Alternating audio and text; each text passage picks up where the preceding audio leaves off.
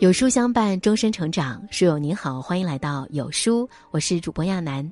今天我们要分享的文章是《女人投资自己的三大秘诀》，一起来听。作为姑娘，从小到大，没有任何人告诉我们如何投资自己，即便有呢，更多的是美容院广告词的噱头。身边人更多的是强调女人应该付出、奉献、隐忍、坚强、温柔。如此温良恭俭让的品德，到头来都忘记了自己活着的价值和存在感。传统中国在家从父、出嫁从夫的概念，至今还根深蒂固地扎根在广大女性朋友的脑海当中。如果能够幸福到老，那真是上天的眷顾。因为众生当中，大部分人都会遇到大大小小的波折变故。佛家讲，人生有七苦：生、老、病、死。怨憎会，爱别离，求不得，因此很少有人一生一帆风顺、风平浪静，而这些不顺更多只能靠自己单独去面对。你拥有外在的东西都不是自己的，哪怕父母、丈夫、孩子，都属于他们自己。而投资不单单是花金钱，更多的是精力和时间。那么，该如何投资自己呢？第一，投资健康。健康最主要花的是心思，讲究方法呵护自己。当你看到这篇文章的时候，有一个二十五岁的小伙子正面临癌症二次化疗，他就是我的同学。前年，一个二十三岁的姑娘乳腺癌离世，也是我的同学。同年，我开始注意养生，从不敢怠慢自己的身体，为此还研究了一段时间的《本草纲目》。人都有这样的特点。事情如果没有真正的发生在自己身边，永远觉得它只是一个故事，或者一个传说，或者只是影视剧该有的桥段。别忘了，生活有时比影视剧更残酷、更戏剧化。投资健康最重要的一点，要有健康的意识。什么叫健康意识？是你对自身身体健康重视的程度。很多人明明知道自己的生活方式不好，但是仍不知改正，因为在他的潜意识里认为现在还活得好好的，以后再说。任何事情都有个积累的过程，健康也不例外。这就是典型没有健康意识的人。如果没有健康意识，给你一千种、一万种方法，不见得你愿意学习，甚至坚持。要有健康的生活习惯。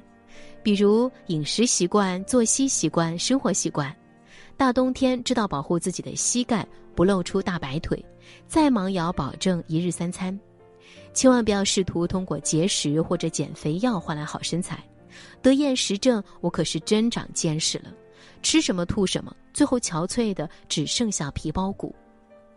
不要因为情绪不佳以绝食来惩罚对方或者自己，这种幼稚的想法完全是作践自己。病痛只有自己承受，没有任何人替你承担一分一毫。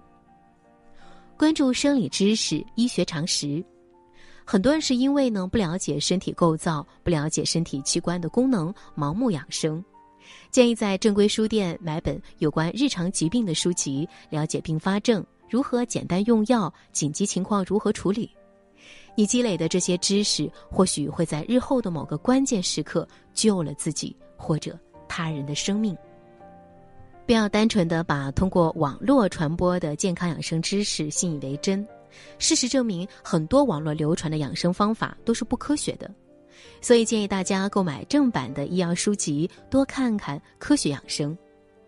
还要注意的就是定期体检，建议三十五岁以下三年一体检，三十五到四十五两年全面体检，五十岁以上一年一体检。很多疾病是因为发现的晚，耽误了治疗时间导致的。不要吝惜这点银子，这是为自己买下定心丸。我们还要说一点，就是保险，给自己买份保险。如今的保险呀，也跟上时代，什么险种都有。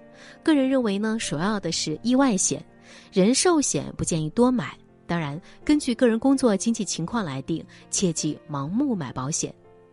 很多人以为有保险就安枕无忧了，实际上出现很多由于不了解保险理赔情况和个人情况，这种情况下，即便买了，也没有办法帮助自己，反而是花了冤枉钱。由于篇幅问题，今天就不细讲。除了投资健康，我们还要投资大脑，因为呢，中国讲究啊内外兼修，所以呢，先从内在开始投资。喝杯咖啡的功夫，这个世界已经有几件大事发生了。今天你还在羡慕它的商业帝国，可能下一秒你所知道的明星企业已经面临被收购或者濒临破产的状态。商场如战场，人生也一样。世事无常，没有所谓的稳定，只有不断的前行。我们要多看杂书。非常建议多看书，有时间呢，我专门写一篇如何喜爱并有效阅读，分享给大家。多看杂书，一个人的认知更多是从书本得来的，因为精力、时间、经济有限，阅读是最简单、有效、实惠的自我成长方法。很多人看待问题总是停留在表面上，很大的原因是因为他的知识没有成系统，没有完善的结构，所以总是断章取义。一叶扁舟，无法做到一针见血看出事物本质的内容。举个简单的例子啊，如果眼睛不舒服、胀痛、充血，很多人可能更多是买眼药水治疗眼睛。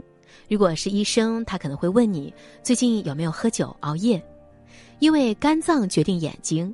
中国有句话叫“清肝明目”，最后一检查脂肪肝。这就是有系统的医学知识，才避免头痛医头、脚痛医脚的原因。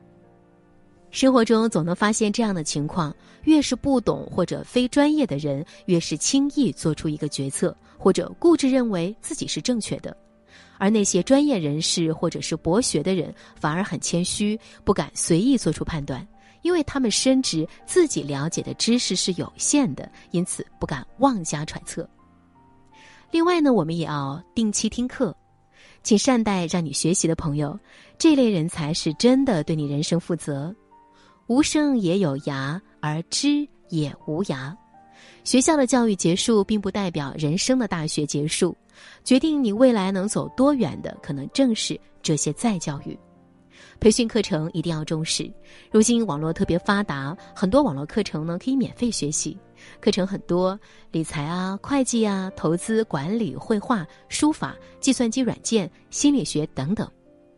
另外呢，旅游也可以长见识，见多识广。这方面得量力而行，每个人的时间和经济状况不一样。经济紧张的可以在周边转转，看看博物馆、水族馆。画展有意义的活动呢，都可以参加。总之，保持学习的状态，交益友，结善缘。